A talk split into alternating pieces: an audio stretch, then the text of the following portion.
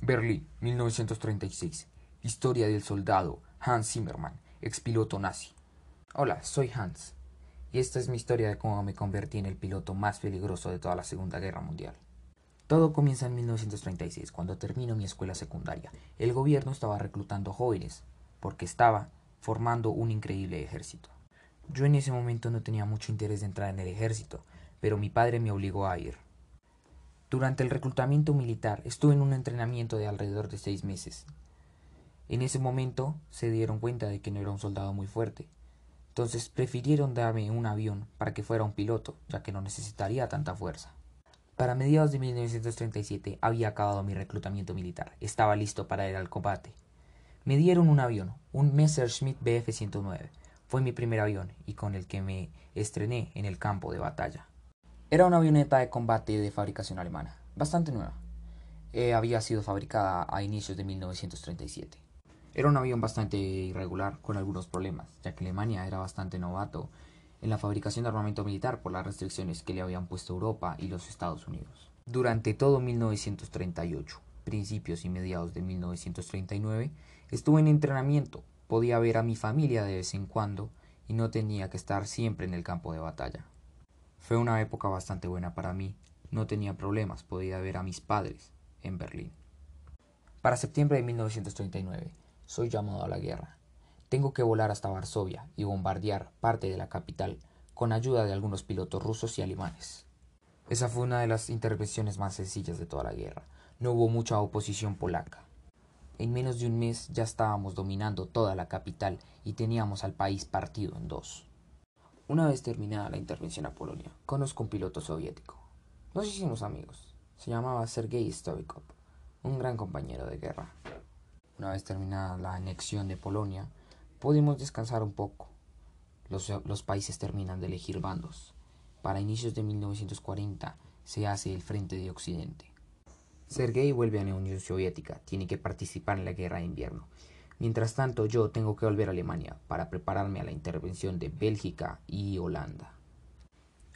En mayo ya teníamos Bélgica y Holanda, totalmente controlados. En junio empezamos los bombardeos en Francia. París fue bombardeada.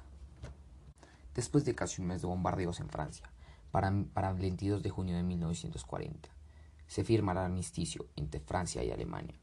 Entre 1941 y 1943 derrumbé a más de 100 aviones. Esa fue mi mayor marca. Para inicios de 1944, Alemania ya había empezado su declive. Habíamos empezado a perder territorio con los rusos y con el frente de Occidente. El día D fue un golpe muy fuerte para Hitler. Nos derrocó, todo el ejército estaba derrotado. Nos sentíamos impotentes, dábamos todo lo que podíamos, pero aún así no podíamos vencerles. Durante todo 1944 fuimos perdiendo territorio de a poco.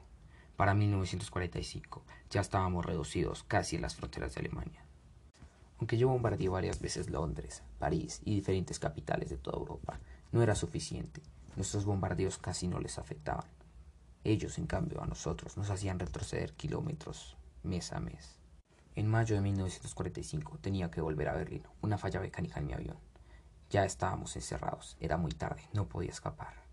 Estaba encerrado en Berlín. Para ese momento casi no habían mecánicos en Berlín. Casi todos estaban muertos, secuestrados o en algún otro lugar. Me tocó arreglar a mí mismo, con partes viejas de algunas avionetas destruidas. Como pude, me ordenaron a volver a salir. Tuve que llegar casi a la frontera con Polonia. Tuve que pelear contra los rusos. Eran tres contra mí. Les gané, pero una de las avionetas que tuve que destruir fue la de Sergei. Así es, maté a mi amigo en la guerra, mi único amigo en la guerra. Todavía me remuerde la conciencia ver cómo le disparé a su avioneta y le hice estrellar contra el piso. Me arrepiento mucho de ese momento.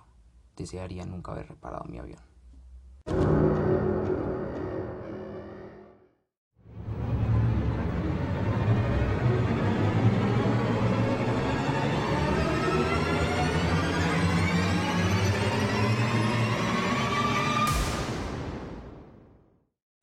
Vuelvo a Berlín un poco triste. Me escondo allí por algunos días. Unos soldados soviéticos me encuentran y me secuestran. Me montan en un avión de carga. Soy dormido, no sé dónde estoy ni a dónde voy a parar. Pienso que duró alrededor de dos días en la avioneta. No podía pensarlo muy bien. El hambre y la sed me mataban. No me daban alimento. No sé a dónde fui a parar.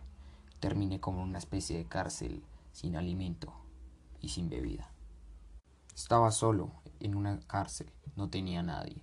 Cuando le preguntaba a los guardias que estaban allí, me golpeaban y no me decían nada. Luego me doy cuenta de que estoy en un gulag. Estoy cerca de Moscú. Me tienen como prisionero de guerra. No puedo escapar y no sé si moriré o si saldré. Me mantienen allí por alrededor de cinco años. Salgo un día y me mandan de vuelta a Alemania. Vuelvo muy delgado, casi no me alimentaban. Al volver me doy cuenta de que perdí todo. Mi familia estaba en la parte occidental de Alemania. Me dejaron en Berlín. No podía cruzar. No podía ver a mi familia. Había quedado solo en la otra parte del mundo. Berlín, 1950.